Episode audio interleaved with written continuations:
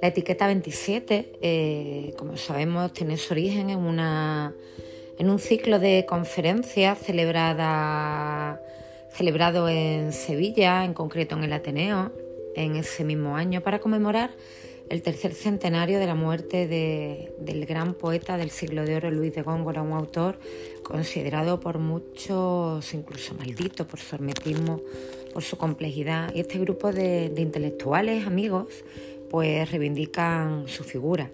No todos participaron en el acto, pero sí que, que es un elemento de cohesión entre muchos de los miembros.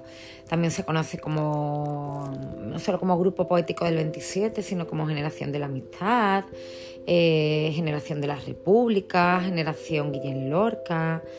Eh, bueno, miembros más importantes Lorca, Alberti, Cernuda, Alexandre, Alto Laguirre, Damaso Alonso, Jorge Guillén, Pedro Salinas, Gerardo Diego, por nombrar solo a poetas, pero bueno, sabemos que la Nación del 27 es mucho más amplio.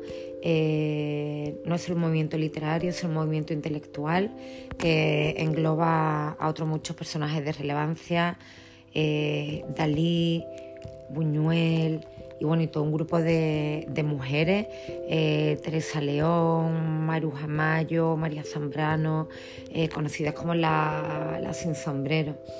Eh, centrándonos en los poetas, todos estos escritores tienen en común que bueno, se relacionaron entre ellos, tanto a nivel artístico y literario como personal, acudían a los mismos cafés para hacer tertulias, eh, publicaban en las mismas revistas, como Revista Occidente. La mayoría de ellos pasaron por la residencia de, estudiantes. Eh, y bueno, tienen muchos rasgos comunes. Tendencia al equilibrio entre concepciones literarias aparentemente contrarias, tradición, innovación, culto popular, eh, la concentración en la propia obra versus convertirse en herramienta de transformación.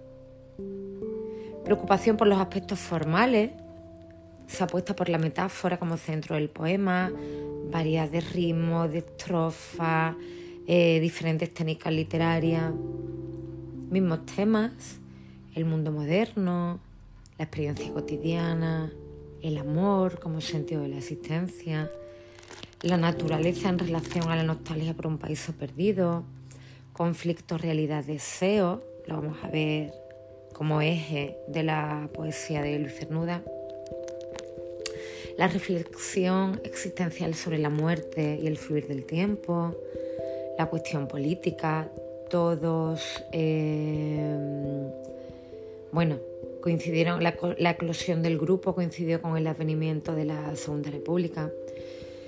Y eh, por último, una evolución literaria similar hasta 1927, desde el 27 hasta la Guerra Civil y desde, desde el final de la Guerra Civil. La primera etapa, hasta el 27, podemos observar un claro predominio de la llamada poesía pura, que sigue la estela de Juan Ramón Jiménez.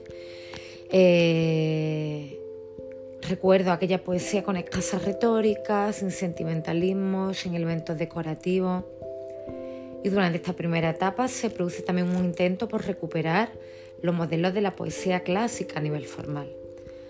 Desde el 27 hasta el estallido de la guerra civil, intentan humanizar la poesía a pesar de ser eh, la etapa de la vanguardia.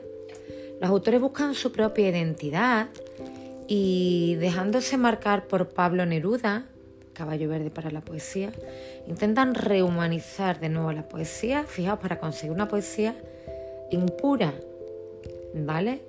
Eh, es precisamente en esta etapa cuando se desarrolla uno de los movimientos artísticos más importantes y con más influencia en la literatura española, el surrealismo.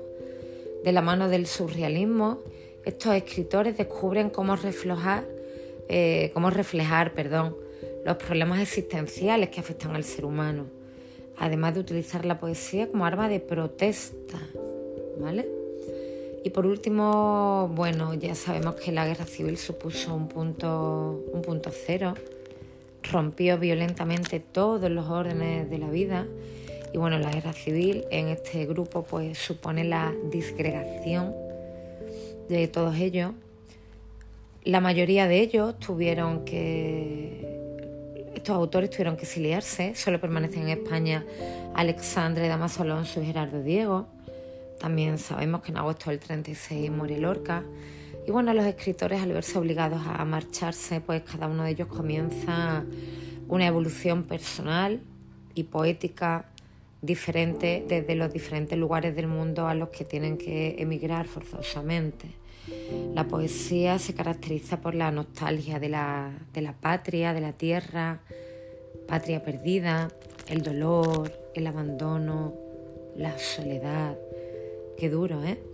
Eh, algunos nunca más volverían a España, como veremos en Cernuda, en el que haremos un estudio con gran detenimiento, eh, y otros sí volverían, como, como Alberti, por ejemplo.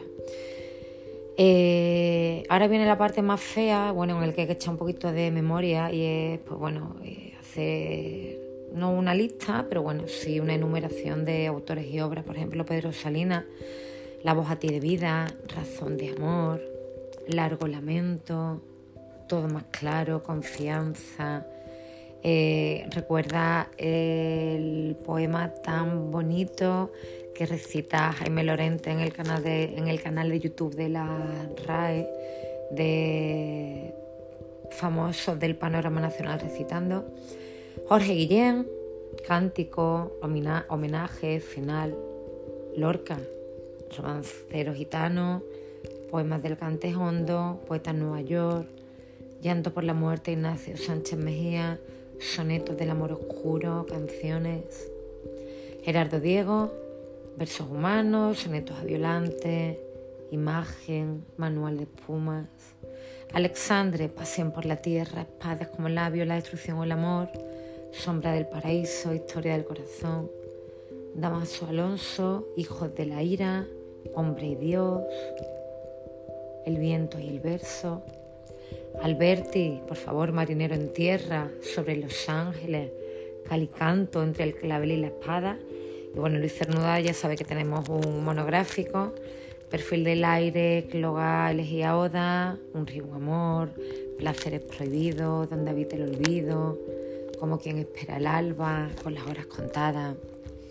Bueno, esto es la generación del 27 para mí, es la pregunta estrella, eh, es la edad de plata de la literatura española, por excelencia, el grupo de autores por excelencia de la literatura española, edad de plata porque está al nivel del siglo de oro, ¿vale?